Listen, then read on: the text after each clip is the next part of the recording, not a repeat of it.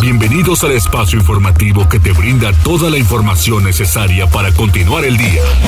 Mariloli Pellón, Osair Viveros y el mejor equipo de reporteros y especialistas son tu enlace con lo más relevante de Puebla, México y el mundo. Tribuna PM, tu enlace.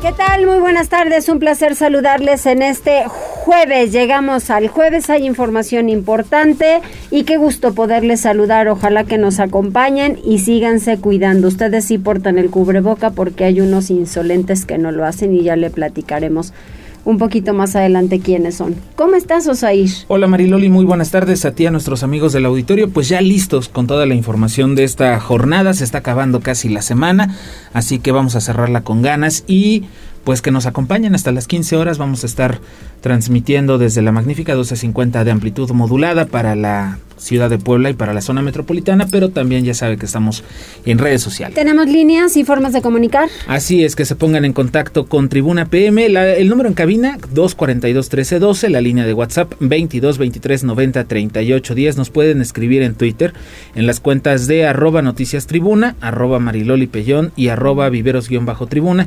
Y ya estamos en las páginas de Facebook de Tribuna Vigila, Código Rojo, Tribuna Noticias y La Magnífica. Así que póngase en contacto con nosotros, déjenos un mensaje, más adelante le estamos dando lectura. Exactamente, así es, estamos en redes sociales y demás. Y nosotros nos vamos a la vialidad porque justamente eh, hay, que, hay que darle un poquito de chance. Oigan, qué mañana tan complicada. Muchísimos accidentes en el camino a Canoa chocan una unidad de transporte público con una camioneta. Son muy angostos esos caminos que te llevan a esas zonas y de repente van a todo lo que da. Hay curvas, se complica demasiado y chocan de frente. Aquí abajo, que tú lo has de vivir también, en la diagonal Benito Juárez, ponen un tope, pues para reducir la velocidad, para eso son, y no le quitan un pedazo, y el otro pues obviamente ya se movió a todo lo que da. Mira, esos topes ni siquiera avisaron, pusieron estos topes como de goma, no sé cuál es el material. Ajá. Pero, eh, por ejemplo, a Jasbert le tocó en la mañana que pues no mm. sabía de su paso todos los días, no avisaron y entonces a la hora de pasar pues no lo ve porque tampoco es que esté muy iluminado que digamos y eh, lo sonó Sí, es que son de los que te, te pegan, ¿no? Suenan bastante. Ahora, ya se voló uno pero quedaron los tornillos que lo sujetaban al concreto hidráulico. Entonces, aguas ahí porque pues en una de esas se llevan la llanta. Yo creo que lo quitaron porque es el del extremo derecho y entonces los otros ya se empiezan a mover, obvio, porque es toda una línea. Sí, y, y la otra es que entonces ahora los automovilistas para evitar el del carril izquierdo se, meten al derecho. A la derecha. En la mañana igual un vehículo que se quedó sin frenos. Esto que dices de canoa, aparte de angosto, pues no está dividido el carril. No, claro. Y a pesar de que ponen topes seguido, para evitar precisamente los accidentes, se los vuelan. es como la de Santana, ¿no? Sí. Tienes un tope tras otro, tras otro, porque hay mucha gente que cruce y a veces se convierte en algo imposible de hacer. Pero, Así es. Uciel López, ¿ya está listo?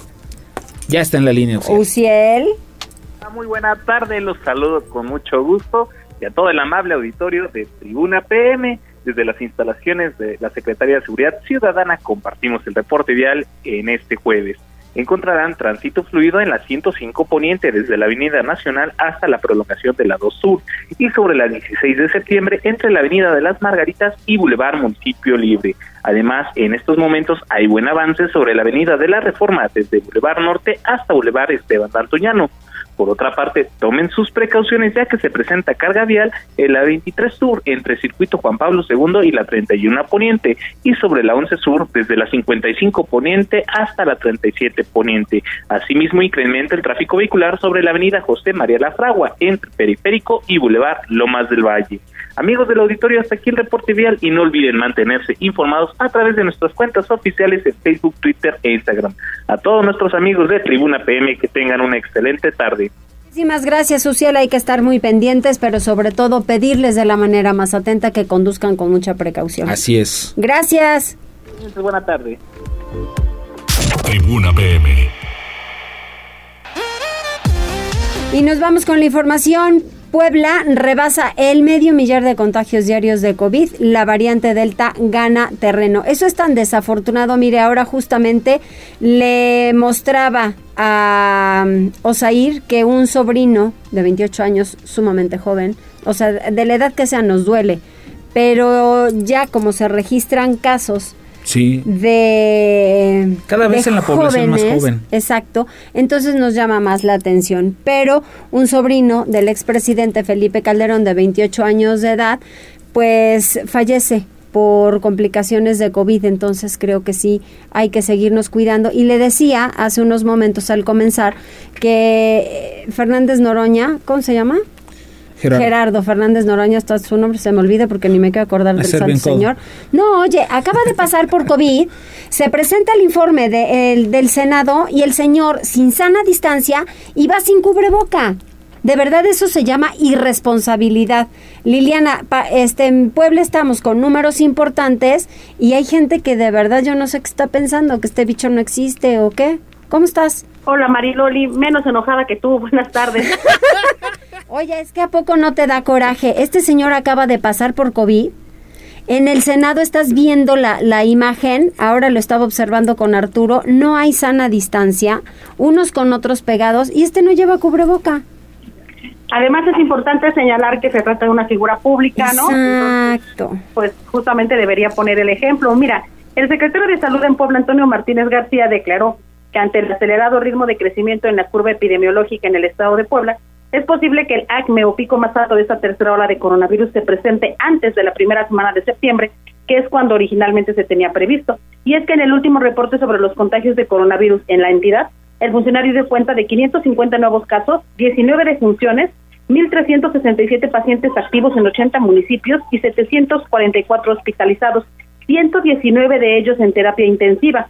Agregó que la variante Delta es la que predomina en la propagación del virus. Martínez García dijo que respecto de las defunciones, en lo que va de la pandemia se han registrado 13.162, el sector de la población con mayor afectación es el que va de los 50 a los 70 años de edad. Y aún así, actualmente se contabilizan 2.834 contagios entre menores de 18 años y 60 defunciones. Escuchemos lo que decía. Que con esta alza vertiginosa, eh, las proyecciones que tenemos, pues van a llegar, se va reduciendo en tiempo para el ACME y sí, obviamente con el incremento de contagios, se incrementa la hospitalización, se incrementan lamentablemente las defunciones y el acme de la curva epidemiológica tiende a cortarse en tiempo. En cuanto a la vacunación, se informó que continúa sin contratiempos la campaña de inmunización en una docena de municipios del interior del estado, en donde se han aplicado ya 72.021 unidades del biótico. Actualmente en la entidad, 3.275.225 poblanos ya cuentan con al menos una dosis y 1.511.013 tienen el esquema completo. Sobre la vacunación para la población de 18 años eh, de edad en adelante, el secretario dijo que todavía no hay fecha de inicio, pero comentó que este mismo jueves llegará a la entidad un nuevo lote de 50.000 dosis del laboratorio Pfizer. Es el reporte, Mariloli. Muchísimas gracias. Oye, pero también pese al aumento en los contagios de la tercera ola de COVID, habrá grito en Puebla, dijo el gobernador, que será en Casaguayo. Sí, a mí me parece un anuncio un tanto contradictorio, porque mira, si bien la tercera ola de coronavirus en el estado de Puebla avanza rápidamente, el gobernador Miguel Barbosa Huerta pues informó este jueves que no se cancelará la ceremonia del grito de independencia de la noche del próximo 15 de septiembre en Casaguayo apuntó que todas las actividades relacionadas con esta fecha se van a realizar con los debidos protocolos sanitarios. Respecto del interior del Estado, dijo que es imposible impedir los festejos patrios y por lo tanto se limitó a culminar a los poblanos a seguir cuidándose y no bajar la guardia frente a la pandemia por COVID-19. Eso es lo que él decía pero hay que hacerlo con los protocolos de seguridad, de prevención de salud correspondientes. Sí daremos el grito en Casaguayo, sí, claro que sí. Yo lo daré acá. Sí habrá festejos, pero con protocolos de prevención necesarios para controlar los riesgos. Claro que sí. Habrá festejos de fiestas patrias el 15 de septiembre, limitados, controlados, eh, con todas las medidas de prevención. El mandatario dijo que el 15 de septiembre es una fecha muy importante en todo el país, ya que se trata de la oportunidad que los ciudadanos expresen toda su mexicanidad y en esta ocasión en la ciudad capital hay que recordar que habrá dos gritos de independencia, uno en Casa Aguayo, protagonizado por el gobernador Miguel Barbosa, y otro en el Palacio Municipal, encabezado por la alcaldesa Claudia Rivera. Es el reporte, Marilón. Muchas gracias, Liliana. Y vamos con Gisela. Vamos con Gisela Telles porque mire, Bosques de Amalucan es la zona en donde están proliferando las jaulas, las rejas metálicas, pese a que están prohibidas. Es la colonia que más quejas tiene sobre este tema. Gisela, ¿cómo estás? Buena tarde. Así es, Osair, te saludo con mucho gusto, igual que nuestros amigos del auditorio, y te comento que pese a que la instalación de rejas metálicas y jaulas está prohibida, Graciela León Matamoros, secretaria de Desarrollo Urbano y Sustentabilidad del municipio de Puebla, dio a conocer que el fraccionamiento Bosques de Amalucan es el sitio con mayor número de reportes. La funcionaria reiteró en conferencia de prensa que la colocación de las estructuras no está permitido en toda la ciudad, esto debido a que el espacio es público y se reduce la movilidad accesible. Sin embargo, refirió que cuenta con un total de 10 expedientes sobre jaulas 77 respecto a rejas metálicas y solo tres amparos en trámite para evitar el retiro de las mismas. Escuchemos parte de lo que mencionaba. Manifestar que este es un problema eh, constante que llevamos desde hace muchos años. Lo que tratamos en la Secretaría es de ir regularizando esta situación y de que los vecinos también nos ayuden a entender que esto no está permitido y que tenemos que encaminarnos hacia una dirección que permita una movilidad más accesible y un espacio público eh, que es esto, es público. León Matamoros dejó en claro que los inspectores continuarán con los recorridos constantes en diferentes puntos de la capital poblana, una vez que darán prioridad a las denuncias ciudadanas para iniciar el procedimiento correspondiente. Este es el reporte, Osair. Muchas gracias, Gisela. Y mira, Mariloli, son las 14 horas con 13 minutos. Ya tenemos algunos mensajes de redes sociales. Enrique Guevara dice buena tarde, Mariloli y Osair. Y Rosalía Reyes se comunicó por Facebook. Dice buenas tardes en la escuela Manuel Bernal López, que es una secundaria pública en Amozoc. Ya están cobrando la inscripción de mil pesos y hasta fechas pusieron hace un año en la inscripción. Los que no pudieron pagar a los alumnos no les... Eh, los que no pudieron pagar, a los alumnos no les entregaron libros y los señalan, o sea, los, los marcan, ¿no? Dice, ahorita también se puede dar ese caso. Y bueno, a propósito de este, de este mensaje, mire lo que dijo el gobernador Miguel Barbosa hoy en la rueda de prensa. Está suspendido el cobro de cuotas de inscripción en todas las escuelas públicas del Estado, Liliana. Efectivamente, Osair, a raíz de las quejas de algunos padres de familia en el sentido de que hay escuelas públicas en donde se han establecido montos muy altos para las cuotas de inscripción, el gobernador Miguel Barbosa Huerta anunció este jueves que por el momento todo cobro en las instituciones educativas pertenecientes al Estado de Puebla se encuentra suspendido. La indicación es que cada plan, en cada plantel los directivos convocarán a asambleas a los padres de familia en donde se definirá de mutuo acuerdo el monto de la inscripción y hasta entonces los comités podrán comenzar a realizar los cobros. El mandatario aseguró que las cuotas no pueden establecerse de manera arbitraria y ningún profesor puede impedir la inscripción si es que no se paga. Escuchemos. Las cuotas en este momento están suspendidas, suspendidas, hasta en tanto haya una asamblea entre maestros, o sea, las direcciones educativas de cada escuela y padres de familia, para que en todo caso sea un acuerdo entre, sea un acuerdo entre ellos. Y no pueden arbitrariamente los maestros poner las cuotas e impedir la inscripción. Hay una vigilancia permanente de la Secretaría de Educación, ya hay oficios enviados Barbosa Huerta comentó que los comités de padres de familia son incontrolables y algunos actúan por cuenta propia, por lo tanto la Secretaría de Educación mantiene una vigilancia permanente en estos organismos para evitar las imposiciones y los abusos. Por último, él también dijo que ya se analiza la aprobación de un subsidio a los concesionarios del transporte público para que a su vez ellos puedan reactivar el plan de descuentos en el pasaje a los estudiantes poblanos una vez que las clases presenciales estén en marcha. Es el reporte. Muchas gracias, Liliana. Bueno, pues ahí está para que no, no se dejen sorprender por las escuelas. Que no se dejen sorprender. A ver, y si ya hay alguna escuela, porque sí se necesitan las cuotas, ¿por qué? Porque hay escuelas que pagan renta, pagan luz, pagan teléfono, pagan servicios, pues tienen que darle una manota de gato. Este, ahora sobre todo que los alumnos y maestros, además de los directivos, no estuvieron yendo a las escuelas, sí son necesarias, pero ojo, hay que informarle a los padres de familia para qué se van a utilizar. Si no podemos hacer una junta con los padres de familia, como en muchas ocasiones se hacían, pues entonces una circular y que se diga se va a gastar en esto y que pongan los gastos. De pintura ahora va a ser esto, de podar árboles, de hacer jardinería, de lo que ustedes quieran, pero infórmenlo y entonces los padres de familia entrarán en conciencia que la escuela donde va a llegar su hijo o su hija pues sí necesita mantenimiento, pero siempre y cuando den la información, que creo que no estamos alejados de que eso suceda. Alfredo Fernández, maniatado y con huellas de violencia, hallan a un hombre sin vida en Cuautinchan. Explícanos. Marilo, buenas tardes, buenas tardes a todo el auditorio. Así es, pues el reporte a las autoridades fue por parte de peatones que circulaban por un camino sin pavimentar a metros de la desviación hacia Tecali en la Junta Auxiliar de San Baltasar Torija, quienes aproximadamente a las 8 con 20 minutos indicaron haber encontrado lo que parecía ser una persona sin vida semidesnuda. Elementos de la Policía Municipal, así como paramédicos de Suma, arribaron hasta ese punto en donde confirmaron el hallazgo de un hombre de aproximados 40 años que tenía las manos y pies atados, así como el torso y la parte baja de su cuerpo despojada de la ropa. Los expertos en atenciones prehospitalarias realizaron la revisión al cuerpo y confirmaron que ya no tenía signos vitales, en tanto que el área fue acordonada y dieron aviso a personal de la Fiscalía General del Estado, quienes realizaron las diligencias para el levantamiento del cuerpo. Se presume que se trató de un ajuste de cuentas entre grupos delictivos, pero será más adelante conforme avancen las investigaciones que se tengan más datos acerca de este caso. Hasta aquí el reporte, Mariloli. Muchísimas gracias, Alfredo. Vamos a hacer una pausa, regresamos enseguida y hablaremos con todo un personaje de las escuelas de educación aquí en Puebla, universidades específicamente. Volvemos. Enlázate con nosotros. Arroba Noticias Tribuna en Twitter y Tribuna Noticias en Facebook. Ya volvemos con Tribuna PM.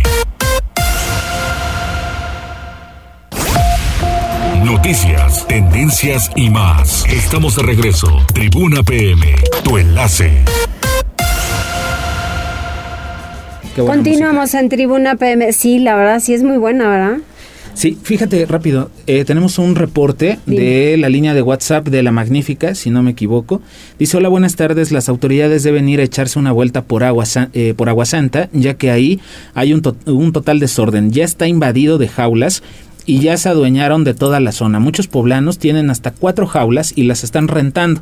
Ya se sienten dueños hasta de la calle y no contentos con eso, ya hasta acercaron con malla ciclónica las áreas verdes.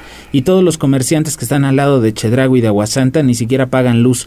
Se la roban del poste y uno de los cabecillas de comerciantes es el que cobra luz. Dice que cobran diario 50 pesos. No, no, no. Entonces pide que se den la vuelta a las autoridades. Oye, se roban la luz y todavía la cobran. Pero bueno, esto es por la nota de Gisela, que dicen que Bosques de Amalucan es la zona donde proliferan las jaulas y rejas metálicas. Bueno, pues lo vamos a pasar al ayuntamiento a través de Tribuna Vigila para que le den seguimiento. Esto está sucediendo en Aguasanta. En Aguasanta, así es, muy bien. Pues continuamos y me da muchísimo gusto. Ay, ¿por qué te felicito? ¿Por tu cumpleaños o por el nuevo puesto? Por, la, por, por, sobre todo por los amigos que tengo como tú. ¿Cómo estás? José Mata Temolsin, rector de la Universidad Anáhuac en Puebla, fue elegido como presidente y ya nos platicará de qué o por qué, pero primero que nada un abrazo fuerte, fuerte de tu cumpleaños. ¿Cómo le estás pasando? Muchas gracias, la verdad muy contento en familia, este, con sana distancia y cuidando con los protocolos, pero pues bueno, al final voy a tener el gusto de de comer con mis padres, que eso es una bendición hoy en día. Quien pueda hoy comer con sus papás, que los disfrute. Exactamente, salúdamelos por favor. Claro que sí. Oye, a ver, ayer elección como presidente de la Red Internacional de Universidades Regnum Christi. ¿Qué significa esto para ti y para la comunidad universitaria? Pues Loli, muchas gracias. La verdad es que es un es una la, la, la red las Regnum Christi International University son las universidades del Reino Christi, que son 15 universidades alrededor del mundo. En, México hay nueve y luego hay tenemos universidades en Chile, después está en Estados Unidos, en España y en Italia hay dos. Em, y es una red internacional conformada por estas instituciones que compartimos muchos ideales, compartimos la centralidad de la persona, compartimos un modelo formativo común y, y una aspiración a una manera de presentar, pues eso, los estudios universitarios. Y esta red lleva pues ya varios años eh, eh, trabajando juntos con, con, varias líneas estratégicas de eh, que hablan, por supuesto, de los intercambios académicos, intercambios académicos, de profesores, de estudiantes, de investigación, eh, líneas de investigación conjunta. Entonces, todo ello va, va, va eh, pues nutriendo a las propias instituciones. Compartimos los, los planes de estudios para enriquecerlos con experiencias internacionales. Y bueno, todo ello al final, eh, pues en beneficio, en este caso de la Náhuac Puebla. Y mm, eso es, eso es algo muy valioso porque, pues bueno, eh, en, hace un, par de semanas tuvimos nuestra asamblea anual y pues fui eh, elegido por mis colegas rectores eh, como presidente de esta red por un periodo de dos años y es, es algo, mira, estas cosas no son eh, puestos a los que uno aspire, ¿no? sino más bien son oportunidades de, de brindar un servicio no solo a esta red, sino pues por supuesto a la comunidad universitaria de Puebla, porque al final pues es algo que termina nutriendo mucho a Puebla. ¿Qué tanto se puede hacer por la comunidad universitaria? Pues mira, imagínate que por poner un ejemplo, eh, estuvimos hablando mucho de las circunstancias del COVID-19 entonces el recoger la experiencia de Chile, por ejemplo, la experiencia de, la, de, los, de, los, norteamericanos, los italianos hace un año estaban en, la, en la peor ola, en la peor momento de la crisis, cómo han afrontado ellos el regreso, qué pasa con las universidades en España.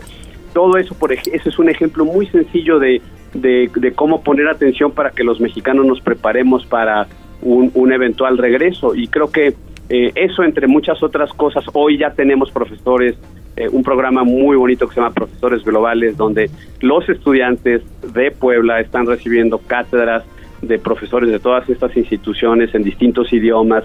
En fin, hay un montón de posibilidades de seguir desarrollando esto en beneficio eh, de la comunidad académica de Puebla. Tenías además, que lo platicamos en este espacio, otro puesto también al frente de... Al frente de, de, de la FIMPES, que es uh -huh. la Federación de Instituciones Mexicanas Particulares de Educación Superior. La FIMPES es una, una organización, es una federación donde participan 112 universidades mexicanas, eh, en realidad estas universidades son las, son las universidades más, más relevantes del país porque se someten a criterios de aprobación muy exigentes. Ahí están todas mis universidades colegas, ¿no? Ahí está el Tecnológico Monterrey, ahí está el Ibero, ahí está el ITAM, ahí está la Universidad Panamericana, ahí está la UDEM, eh, eh, ahí, estamos todos en realidad ahí. Y, y, sirve mucho, es una red conformada por los rectores, y en este caso me toca a mí presidir eh, por este año la federación, y es un privilegio también de poder servir, y ahí hay muchos temas de trabajo, eh, evidentemente mucho tiene que ver con calidad académica. Y entonces pues ahorita en estas dos realidades una internacional y una eh, nacional pues sirve muchísimo para comprender eh, los escenarios hacia dónde está orientándose la educación en este país y, y qué podríamos aprender de otras latitudes y traerlo eso insisto en beneficio de Puebla porque siempre va a ser bueno que un poblano que un mexicano esté en, en, en, una red internacional y pues bueno, al final son aprendizajes que terminan sirviendo a nuestra comunidad en Puebla. Pues mucho trabajo, Pepe. Pues la verdad que sí, la, eh, de suyo una rectoría demanda muchísimo, demanda una operación y una presencia y un, un seguimiento a las cosas intensas, eh, de manera intensa y bueno, pues con esto al final la gran ventaja es que en la Nahua Puebla hay un gran equipo muy profesional, es una universidad muy seria, es una universidad que se ha venido preparando desde hace mucho tiempo para el regreso a clases y, y hoy por hoy operamos muy bien, entonces este soporte de los equipos profesionales eh, pues permite que uno pueda también eh, pues poder aportar en, en, otras circunstancias. Insisto, estas son realidades donde eh, desde la NAHUA pues, la intención es aportar valor y, y, servir a la, pues, al mundo de la educación en México, ¿no? Yo he estado con ustedes colaborando especialmente en el tema de la comunicación y creo que tú no, no pudieses estar encabezando estos, estos puestos que son pues de mucho trabajo y de mucha atención, además de la rectoría, si no tuvieras un excelente equipo de trabajo y una muy buena comunidad de padres de familia y alumnos la verdad es que la, la NAU está conformada por, por puro tipazo, déjame decirlo con mucha confianza, ¿no? Claro. Eh, eh, en esta semana le tomé protesta a la Federación de Sociedades de Alumnos y me llamaba la atención eh, los grandes perfiles humanos, los grandes liderazgos de estos jóvenes eh, que al final en un año pandémico han estado ahí y, y decidieron postularse, ser eh, elegidos por sus compañeros y me presentaron una serie de proyectos interesantísimos, muchos de ellos de enorme valor. Luego platicaba con otro grupo de estudiantes que acaban de ganar un par de premios nacionales e internacionales en concursos de negocios. Luego estaba hablando con aquellos este, profesores que tuvieron experiencias internacionales, profesores poblanos de la NAGUA que están dando clases en otras universidades y que a su vez están recibiendo a profesores invitados de otros lugares. Entonces es una dinámica súper rica, muy valiosa eh, eh, donde evidentemente el joven de hoy, a pesar de la pandemia, está teniendo oportunidad de crecer, está teniendo oportunidad de reflexionar sobre su papel en el mundo y, el hecho de tener una pandemia le abre unas posibilidades de expandir horizontes de una manera diferente que es digital. Oye, la educación antes y después de la pandemia, me queda claro. Pues mira, lo digital es uno de los, yo diría que hay dos grandes ganadores de la pandemia. Em, eh, en, ámbitos educativos. Por supuesto que la pandemia es una tragedia en sí misma y ha traído muchas dificultades económicas a las familias y mucho dolor para aquellas que han perdido un ser querido. Pero dentro del ámbito educativo han habido eh, experiencias que yo les llamaría como ganadores, por eso me, me, refiero a esa expresión. Un ganador es lo digital, ¿por qué? Porque evidentemente, aunque veníamos haciendo esfuerzos digitales, esto nos ha obligado a acelerar el paso. Entonces hay universidades como es el caso de la que han tenido la oportunidad de hacer inversiones importantes, calculábamos unos 12 millones de pesos en el último año, de, transformar salones a, que se convierten literalmente en sets, sets de televisión, donde ahora la clase es con una producción mucho más elevada. Eh, eh, y, por qué? Porque ahora pues, se requiere mucho más el uso del video, mucho más el uso interactivo de encuestas, mucho más eh, todo aquello que pueda servir a, a las clases a distancia. Y ahí las universidades se van a dividir, va, va, a haber las universidades que sí pudieron hacer esas inversiones, que sí pudieron capacitar a su personal y aquellas que o no pudieron o no quisieron. Ese es un elemento, lo digital es uno de los ganadores y curiosamente otro de los grandes ganadores es lo presencial. Parece una paradoja, pero no lo es. Eh, eh, ¿Por qué? Porque al final lo presencial la gente ahora lo valora mucho más, valora el ir, poner atención, estar en una clase, aunque sea de las 7 de la mañana, porque en lo presencial es donde conoces a las personas, donde te enamoras, donde haces amigos, donde trasciendes. Entonces, son dos realidades que tuvieron sus crecimientos y bueno, en esta realidad, por eso hoy los modelos híbridos o flexibles van a ser eh, modelos, y lo estoy viendo no solo en México, lo estoy viendo en estas eh, latitudes internacionales, son los modelos que van a estar predominando en, los próximos años, Loli. Qué bueno, qué bueno que, está esto y tú pues eh, tienes grandes retos, grandes retos para avanzar no solamente en la comunidad universitaria y en el sistema educativo en México y en Puebla, sino en tu propia familia como individuo, que creo que todas las experiencias que escuchas, todas las experiencias que vives, uy, te van a dejar un pues enriquecimiento personal impresionante. Evidentemente, la verdad es que tú sabes que tengo tres hijos pequeños y los observo y, dialogo mucho con ellos y platicamos y, constantemente me pregunto qué, irán a vivir. O sea, tengo, tengo hijos que tienen eh, eh, que llevan un año haciendo parte del preescolar eh, a distancia sin quejarse, o sea, bien conectados. Entonces, claro, yo me imagino esos jóvenes, cuando sean jóvenes y lleguen a la era digital, ¿qué le van a demandar a sus universidades? ¿no? Entonces, es, es, una mezcla de ir pensando en ellos, en formarlos, en, en, protegerlos, en cuidarlos y en proyectarlos, pero también en pensar eh, qué retos les tocará a ellos vivir y cómo irlos preparando poco a poco y a través de ellos a muchos otros jóvenes que están hoy en estas circunstancias donde queremos ver de qué son capaces y, y, creo que es una oportunidad de crecer. Es, es, insisto, la pandemia, independientemente de la dificultad que ha significado para todos, nos está obligando a abrir, abrir nuestra mente a otros horizontes. Así es, a otros horizontes y a valorar, ¿no? Lo que tenemos y lo que somos y, y en, en dónde estamos parados para actuar con mucha mayor responsabilidad. Pues es un momento importantísimo, Loli. Yo creo que todos queremos volver, volver a, a lo más cercano a lo que teníamos hace año y medio. Y el, el, hay que comprender que lo, la única variable que no cambia, o, o, el único elemento que no es variable, permíteme la corrección, es el virus. El virus tiene un comportamiento constante. Lo que es variable es nuestro comportamiento hacia el virus. Sí. Eso hay que comprenderlo, porque pareciera como que el virus tiene voluntad propia y la realidad es que no. En la medida en que nosotros seamos corresponsables, seamos serios, eh, seamos exigentes, em, eh, yo, yo te cuento, hoy vienen mis padres a comer, pero vamos a comer afuera, vamos a comer en un lugar ventilado, vamos a comer abriendo las ventanas, abriendo Sí, sí, sí. este con una sana distancia y uno piensa que pues bueno ya estamos aquí en casa no nos tendríamos que cuidar tanto. No al contrario te tienes que cuidar en el transporte te tienes que poner un buen cubrebocas. Tiren los cubrebocas de tela chafas que no sirven para nada. Pónganse un KN95 sean serios a la hora de, de- de- de convivir con otras personas. Eviten los lugares concurridos eh, yo sé que muchos tenemos que, que se tienen que mover en, transporte público y bueno, ahí también hay, hay, hay maneras de ir protegidos, también hay maneras de convivir en casa, también hay maneras de, evitar una exposición durante un tiempo, no va a ser toda la vida, pero si queremos verdaderamente volver, es un tema corresponsable. Entonces, retomemos, eh, leí hace poco un- un temita en internet que decía, cuídate como al principio. Exacto, Cuídate así es. como al principio. Y Así eso es. nos va a ayudar mucho. Pepe, felicidades dobles, un gran abrazo. Loli, muchísimas gracias. Les mando un gran, un gran saludo a ti y a tu auditorio y, y gracias por, por tu amistad y cariño de, de- de tanto tiempo. Gracias igualmente para ti. Nos vemos pronto. Igualmente, gracias Pepe. Tribuna PM. 14 horas con 36 minutos. Vamos con Liliana Tecpanecatl porque el gobernador Miguel Barbosa celebró el desafuero de Saúl Huerta y dijo nada de pobrecito, Liliana. Efectivamente, al recordar que en Puebla la Cámara de Diputados legisló para eliminar el fuero a todos los funcionarios públicos, el gobernador Miguel Barbosa Huerta celebró que el aún diputado federal Saúl Huerta Corona haya perdido este privilegio y ahora se le puede aplicar la ley como cualquier otra persona.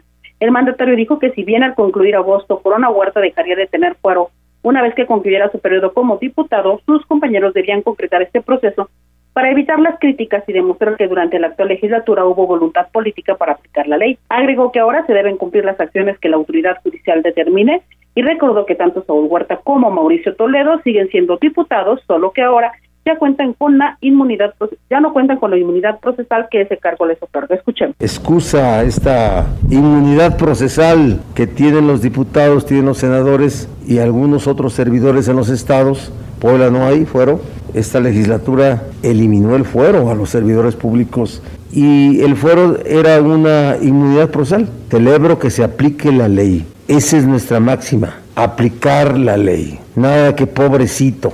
Ay, cómo no se lo merece. ¿Por qué? No, no, no. La ley se tiene que aplicar. Respecto de algunos actores políticos que intentan formar bloques entre las autoridades electas, uno que estaría del lado del Ejecutivo y otro en un frente opositor, el gobernador se preguntó si estas personas no saben leer los resultados electorales. Y es que Puebla aseguró es un estado fuerte y sólido en donde todas las autoridades trabajan por el bien común, sin importar su partido político de procedencia, y lamentó que existan voces que intenten dividir para ganar beneficios o privilegios. Sin embargo, más tarde o más temprano volverán a estar en su lugar. Y él dijo, ahora tuvieron un papel protagónico, pero pronto van a estar en su lugar, así, chiquititos. Es el reporte. Bueno, gracias Liliana. Y ahora vamos con Gisela Telles. Hay temas de la ciudad. El centro histórico de Puebla es la zona con mayor contaminación acústica. De pronto le prestamos muy poca atención a ese tema. A mí la verdad me, me molesta bastante el ruido. Me, o sea, me engento muy fácil, perdón. Pero el ruido, Mariloli, el viernes este, les contábamos a los amigos del auditorio, el viernes en San Andrés estaba una fiesta patronal que yo no sé cómo, cómo por qué hay fiestas patronales ahorita, ¿no? Pues estaban Que en no un debieran, terreno- porque están prohibidas. Estaban en un terreno con un eh, con un grupo de sonido. Y no aguantas. No, no, no. eh, es que aparte del sonido, Ajá. aguántate los cohetes durante 40 minutos No, seguidos, uno tras bueno, otro, uno tras otro. La verdad es que todo eso es contaminación acústica, Gisela. Así es, Osair, te saludo de nueva cuenta, igual que a nuestros amigos del auditorio, y te comento que el director de Medio Ambiente de la Secretaría de Desarrollo Urbano y Sustentabilidad, Alejandro Callejas Linares, dio a conocer que los negocios del centro histórico son los principales que rebasan el número de decibeles permitidos. El funcionario informó que por lo menos el 35% de las denuncias presentadas en la actual administración se concentran en la zona del primer cuadro de la ciudad, debido a que los comerciantes usan bocinas con volúmenes excesivos para promocionar sus productos. Eso es parte de lo que mencionaba. Durante lo que va del año tenemos 45 procedimientos administrativos iniciados en diferentes zonas de la ciudad.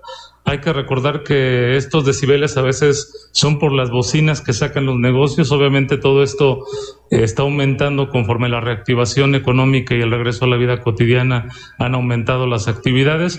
Una buena parte de estos, alrededor del 35%, son en la zona del centro histórico y los otros va variando eh, la zona de la ciudad. No hay una zona específica más que la del centro histórico que cuente con más denuncias. Destacó que después del periodo más complicado de la pandemia de COVID-19, es decir, durante esta reactivación económica, incrementó considerablemente el uso de aparatos electrónicos para promocionar los establecimientos. Por ello aseveró que al recibir la denuncia se envían a los inspectores del área con sonógrafos para medir los decibeles y si se rebasan los estándares establecidos, se inicia con el procedimiento administrativo y se retira el aparato. Gallega Linares dijo que los reportes en otros puntos de la capital poblana son menores, por lo que las revisiones se concentran en el centro histórico para garantizar el orden y evitar la contaminación auditiva. Este es el reporte, Osair. Muchas gracias, muchas gracias Gisela. La verdad es que está bien interesante el tema porque de pronto también este, no contribuimos mucho. Eh, hay motociclistas, por ejemplo, que le abren el escape a la motocicleta para que suene más fuerte. Para, o sea, traen una motocicleta de 150, de 125 centímetros cúbicos, que son estas motos de trabajo, y que nunca en la vida van a hacer el ruido de una Harley Davidson, por ejemplo. No, no. Pero entonces le abren el escape para que suenen así y la verdad es que es molesto entre más corre la motocicleta con el escape así, más ruido hace. Entonces, a eso agrégale que de pronto hay farmacias que tienen las bocinas afuera. No puedes ni siquiera hablar con el encargado de la farmacia. O sea, vas a comprar algo y tienes que estar a los gritos. Sí, claro. Porque tienen la música demasiado fuerte. Y luego, si el de junto también tiene promoción. El chiste es que súmale el claxon, súmale o sea, ya, este, no, ya no aguantarías ir a la disco, me queda claro. No, llega una edad, llega una edad en la que... ya, ya es prudente que no. Sí, llegas a un lugar donde quieres platicar y escucharte con la otra persona sin estar gritando. Sí, vamos envejeciendo. Pues no, de repente el oído como que se nos cansa. Sí, es, es, cansado. Honestamente, para mí es muy cansado estar con todo este ruido, sobre todo cuando eh, es demasiado y, variado. Exacto. O sea, el de los coches, el claxon, la música, eh, los gritos, no sé, e, es, es abrumador de pronto. Sí, sí, sí. Te aturde. Sí, en las tardes, en el momento en el que yo empiezo a hacer el noticiario para mañana, empiezo a hacer la pauta, estoy escuchando espacios informativos, ¿no? Sí. Y en eso llega un momento en el que digo, ya, ya, ya. Y le bajo y le bajo y le bajo y digo, tantita paz, por favor es que te la pasas escuchando todo el tiempo, así los informativos, pues es la chamba, ¿no? Pero de repente dices, tantita paz, tantita paz, y ya le bajas y le dices... Ah". Sí, sí, sí, sí, descansa. Hay un problema. Aliviane a mis oídos, por favor. Digo, a lo mejor alguien del auditorio nos puede ayudar, pero hay un, hay un padecimiento un síntoma, no, no sé. ¿Lo sé, el tinnitus? No, fíjate que hay, hay una alguna vez lo busqué, porque hay ocasiones que a mí, por ejemplo, el ruido eh, me hace incluso algún efecto con la vista. ¿A poco? Sí, o sea, no me puedo concentrar y siento que está demasiado alto. Sí, sí, sí, sí. Ay, porque quien tenga tinnitus. Hay ocasiones en las que a las personas les digo, eh, podrás bajar, eh, o sea, bajar un poquito el, el, nivel de tu voz. Digo, estamos aquí juntos pero llega a ser eh, tan aturdidor lo que mm. me pasa dentro de mi cabeza cuando escucho así el ruido que pierdes de pronto algunas este, capacidades. Voy a llegar a partir de mañana o en este momento, Osair, ¿cómo estás? ¿Qué tal? ¿Cómo te va? Bien, gracias, qué bueno, porque luego soy gritona y yo hablo fuerte. La verdad es que yo hablo fuerte, entonces, ay, qué bueno que me avisa, porque entonces, hola Osair, ¿qué hay Mucha, hay mucha gente a la que le pasa, te digo, alguna vez lo busqué, pero no recuerdo ahorita cómo se llama. Yo sí hablo fuerte, por ejemplo. Pero hay un efecto que, que sí, o sea, no es sensibilidad, es y no es todo el tiempo. Es en ocasiones. Lo vamos a consultar con un otorrino para que nos diga. Pone, pone de malas bastante eh, cuando escuchas así todo el ruido, así que pues, hay que hay que cuidar eso también porque. Pues respeto, ¿no? Para los que luego hacen eh, fiestas en sus casas, pobres vecinos. sí, sí, sí. Ese es otro tema también. Ese es otro tema, exacto. Pero bueno, 14 horas con 44 minutos. Vamos a hacer una pausa. Regresamos enseguida. Enlázate con nosotros. Arroba Noticias Tribuna en Twitter y Tribuna Noticias en Facebook. Ya volvemos con Tribuna PM. Noticias, tendencias y más. Estamos de regreso. Tribuna PM, tu enlace.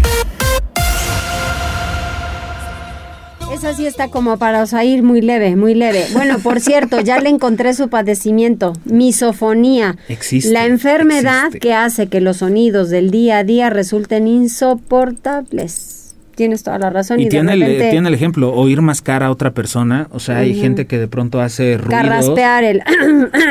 Eso también molesta de repente. A veces sí. Sí, como no. Incluso respirar. Digo, depende de cómo respires también, ¿no? No, si estás como Para- sofocando para- todo el tiempo. Para los hombres que toman y que de repente se les pasan las cucharadas, es sí, y de repente eso de que, que le hacen tan fuerte Ah, yo, Sí, yo claro. pensé, dije, pues, o la roncada. ¿qué están haciendo? Sí, sí, sí. ¿No? Sí, fíjate que esos ruidos de pronto se me hacen normales, pero el de cuando mastica la gente, Ajá. de pronto digo, ¿por qué me molesta si yo también mastico y seguramente escu- hago Pero no ruidos, se pero no me escucho, ¿no? No te escuchas, exacto. Oye, vamos con la Secretaría de Infraestructura. Sí, activa la Secretaría de Infraestructura el programa de rehabilitación del pavimento en Valsequillo. Vaya que le hacía falta, Pili. Eso que sí, ¿eh? Como parte del programa emergente de rehabilitación de pavimentos de Puebla y de carreteras estatales, la Secretaría de Infraestructura inició hoy los trabajadores en siete, perdón, los trabajos en siete kilómetros y medio en el Boulevard Valsequillo y una parte del periférico ecológico en el tramo Oasis. En el programa emergente de atención se pretende cubrir los baches y el deterioro de los pavimentos, por lo que las cuadrillas de la Secretaría de Infraestructura estarán en labores el resto de la semana. En estos trabajos hacen un llamado a respetar las señales y evitar trastornos a los trabajadores en la zona, porque luego pues los conductores eh, les, les gritan, no quítense estorbos y no respetan las señales. A partir de hoy y durante el resto de la semana, el, el trabajo de eh, pues cubrir los baches será atendido en este bulevar en el tramo, pues también repito, una parte del periférico ecológico. Los trabajos serán ejecutados desde temprano con el propósito de que al término de la semana pues se tengan cubierto todo lo que se han propuesto de cubrir siete kilómetros y medio. Es el reporte. Por cierto, una observación, no sé si usted, tú lo sabes, Mariloli, fíjate que la normalmente decimos que hay que hay que bachear, ¿no? Hay que bachear y está mal dicho porque bachar son los hoyos. Entonces, si tú haces un programa de bacheo, quiere decir que vas a hacer más hoyos. Entonces, siempre- yo siempre estoy corrigiendo a, a- a los funcionarios y a, a las autoridades porque dicen, vamos a emprender un programa de bacheo. Y, y dices, no, por favor, no. Lo que urge es rehabilitar los pavimentos. Sí, de pronto hoyos. sí parecieran programas de bacheo, Pili, para como están las calles, parece que sí lo hacen. Sí, y te juro que a mí me da mucha risa porque vamos a bachear y dicen, no, por favor, ya estamos suficientemente llenos de baches, ¿no? Exactamente, Pero bueno, se trata de rehabilitar, se trata de rehabilitar pavimentos. Exactamente, tú muy bien. Gracias, Pili. Hasta luego, Mariloli. Bye. Vamos con Gisela Telles. Del 16 al 27 de agosto, los parques Centenario y Cerro de Guadalupe albergarán el campamento Misión Planeta Tierra. ¿De qué va, Gisela? Así es, Osair, para generar conciencia sobre los retos ambientales que se enfrentan a nivel mundial e inculcar el respeto para la conservación de los recursos naturales, Graciela León Matamoros, secretaria de Desarrollo Urbano, anunció el campamento de verano 2021 Misión Planeta Tierra. En conferencia de prensa virtual, la funcionaria puntualizó que esta actividad permitirá a los menores de 6 a 12 años de edad fungir como agentes de cambio, ya que contarán con la capacidad de decisión y voluntad para emprender acciones en pro de la naturaleza. Por ello detalló que las inscripciones concluirán este viernes 13 de agosto en los parques Centenario, Laguna de Chapulco y Cerro de Amalucan, una vez que las actividades híbridas, es decir, presenciales y virtuales, se desarrollarán del 16 al 27 de agosto en un horario de 9 a 14 horas. Escuchemos parte de lo que mencionaba. Este campamento será desarrollado de lunes a viernes durante las semanas comprendidas entre el 16 y 27 de agosto en un horario de 9 a 14 horas bajo una modalidad híbrida que permitirá a 200 niñas y niños de entre 6 a 12 años interactuar con el ambiente natural que envuelve a las dos sedes de recepción mediante la programación de sesiones virtuales y presenciales, donde cada uno de las y las participantes podrán disfrutar y aprender de la importancia que tiene el cuidado de nuestro planeta. Indicó que a través de un método lúdico que implementan actividades recreativas, deportivas y artísticas, las y los participantes adquirirán conocimientos en materia de cultura ambiental, vida al aire libre, objetivos de desarrollo sostenible de la Agenda 2030 y también resiliencia comunitaria. Por ello, León Matamoros dijo que para mayor información se encuentran disponibles los números telefónicos 22 23 68 91 13 y 22 23 68 91 14, así como el correo fue.eduam.gmail.com. Este es el reporte, Zair. Muchas gracias, Gisela. Y por último, vamos con temas de seguridad con Daniel Jacome. Dos presuntos narcomenudistas al servicio del Chupón fueron detenidos por elementos de la Policía Estatal.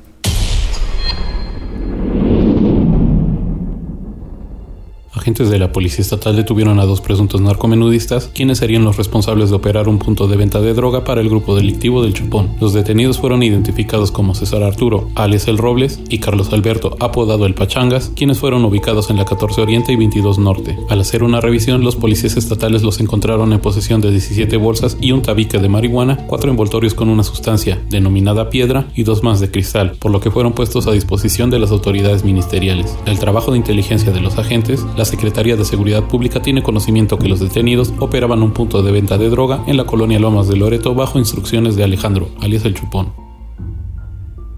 Pues ahí lo tienes, son las 14 horas con 54 minutos. Fíjate, Mariloli, que tenemos eh, más mensajes de los amigos Sí. en redes sociales. Gladys Lugo Salomón dice buenas tardes, Hola, aquí andamos. Gladys. Franja de metal, buena tarde. Y Gladys hace un comentario con el que coincido también. Dice, cuando arrastran los pies, en cuanto a los ruidos que te ponen de malas, Sí, tienes toda la o razón. cuando pegan el tenedor o la cuchara con los dientes. Dice, es un ruido insoportable. Yo cada vez que lo escucho, eh, con algunos Ajá. hermanos o con amigos cuando comemos, digo, ha de, estar, ha de estar bueno el hierro, ¿no? O sea, les ha de hacer falta, eh, han de estar anémicos y entonces muerden la cuchara o algo. No, nunca entiendo por qué se pegan, porque además se me hace hasta como doloroso, ¿sabes? No, claro que duele. Pero bueno, hay gente que lo hace. Sí. Increíblemente, sí. Coincido contigo, Gladys. Es Eso muy molesto. A ver, pues sí, una encuesta. ¿Qué ruidos les hacen daño o les afectan? Y Cosme Herrera dice saludos amigos, excelente jueves. Saludos, Cosme, muchas gracias. Vamos ya con información deportiva. Tribuna PM.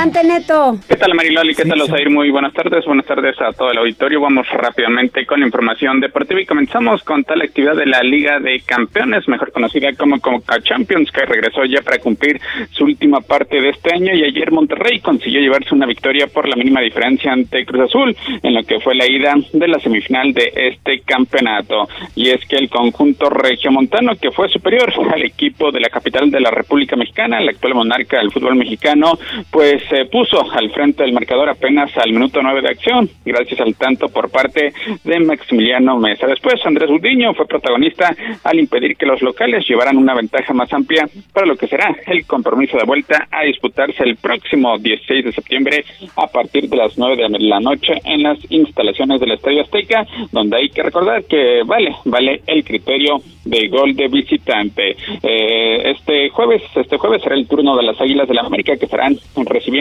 al conjunto de Filadelfia, el único equipo sobreviviente de la Major League Soccer que tratará pues de mantenerse con vida. El América va por una revancha deportiva tomando en cuenta que en su última participación resultó eliminado a manos del conjunto del LAFC. Por su parte, Pumas, ya hablando de la Leagues Cup, derrotó al conjunto de Estados Unidos de New York City por penales, por marcador de tres tantos a dos. Ahí el guardameta Julio González fue la gran figura del compromiso y es que un partido que fue retrasado por espacio de tres horas ante una tormenta eléctrica que afectó a la Gran Manzana allá en Nueva York, pues finalmente pudieron pudieron llevar a cabo su compromiso tanto neoyorquinos como universitarios, empate a una anotación a lo largo de los 90 minutos y en la definición a través de los penales, Eric Lira, José Galindo y Sebastián Saucedo, pues le dieron el pase al conjunto universitario que se estará viendo las caras al conjunto de León en la ronda de semifinales. Hoy se completa con el partido entre Santos,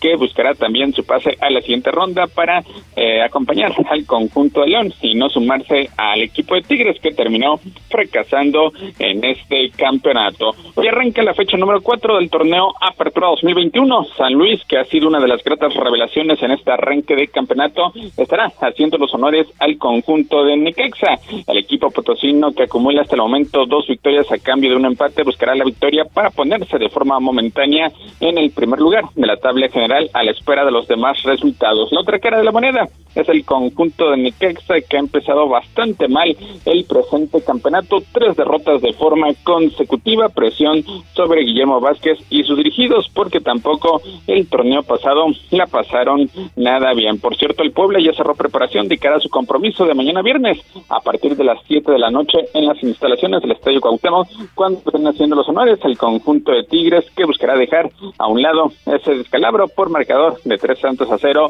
que sufrieron a mitad de esta semana ante el equipo del Seattle Saunders.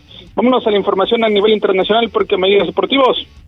Allá en Italia aseguran que Johan Vázquez, ex jugador del Pumas, ya llegó al aeropuerto internacional de Milán para trasladarse a Génova y poder presentarse con el equipo local y hacer las pruebas médicas y más adelante la firma de su contrato. Por otra parte, este jueves la FIFA dio a conocer su actualización mensual, mensual del ranking de selecciones masculinas destacando el ascenso por parte del conjunto tricolor, a pesar de que perdió las últimas dos finales, hablando del conjunto mayor ante el equipo de Estados Unidos.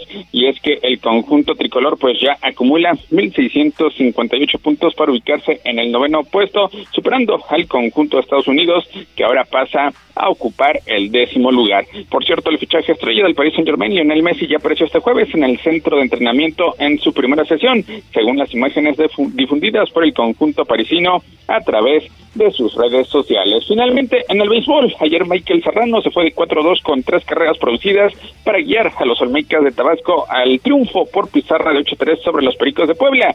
Con esto la serie se coloca 3-1 a favor de los Cabezones que en caso de obtener su victoria este jueves, pues estarían avanzando a la siguiente ronda y de paso dejando en el camino a la novena verde. Así que no hay mañana para el conjunto de los pericos, para los emplumados que tendrán que ganar sí o sí este jueves si es que quieren mantenerse con vida. Por cierto, la transmisión de este compromiso la pueden seguir a través de la magnífica 1250 de AM.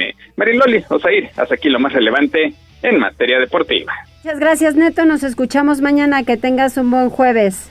Excelente jueves. Buenas tardes. Buenas tardes. Pues ya nos vamos. Nos vamos, Mariloli. Ya nada más tenemos. Eh, Jazz Guevara dice: es muy molesto cuando la gente hace ruido al comer frituras. Mm. Híjole, pero es que ahí también, ¿cómo le Pues haces? sí, pero ahí O sea, sí truenan. comes un frito y dale. ¿Cómo? Ajá. ¿Cómo no? O comes una tostada, ¿cómo evitas Ay, las que- tostadas, digo, a no ser que te la comas remojada, ya no sería tostada. No, pues no, guácala. Y Connie Ángel también se está reportando. Muy bien, Connie, pues que la pasen muy bien. Muchas gracias por comunicarse siempre, por su solidaridad a esta hora. Que coman rico, pásenla bien y nos vamos al resumen. Nos escuchamos mañana. Pase buena tarde. Gracias en cabina, chiquillas. Gracias por enlazarte con nosotros. Seguimos informándote vía redes sociales. Arroba Noticias Tribuna y Tribuna Noticias en Facebook. Tribuna PM es un producto de Tribuna Comunicación. Fuerza en medios.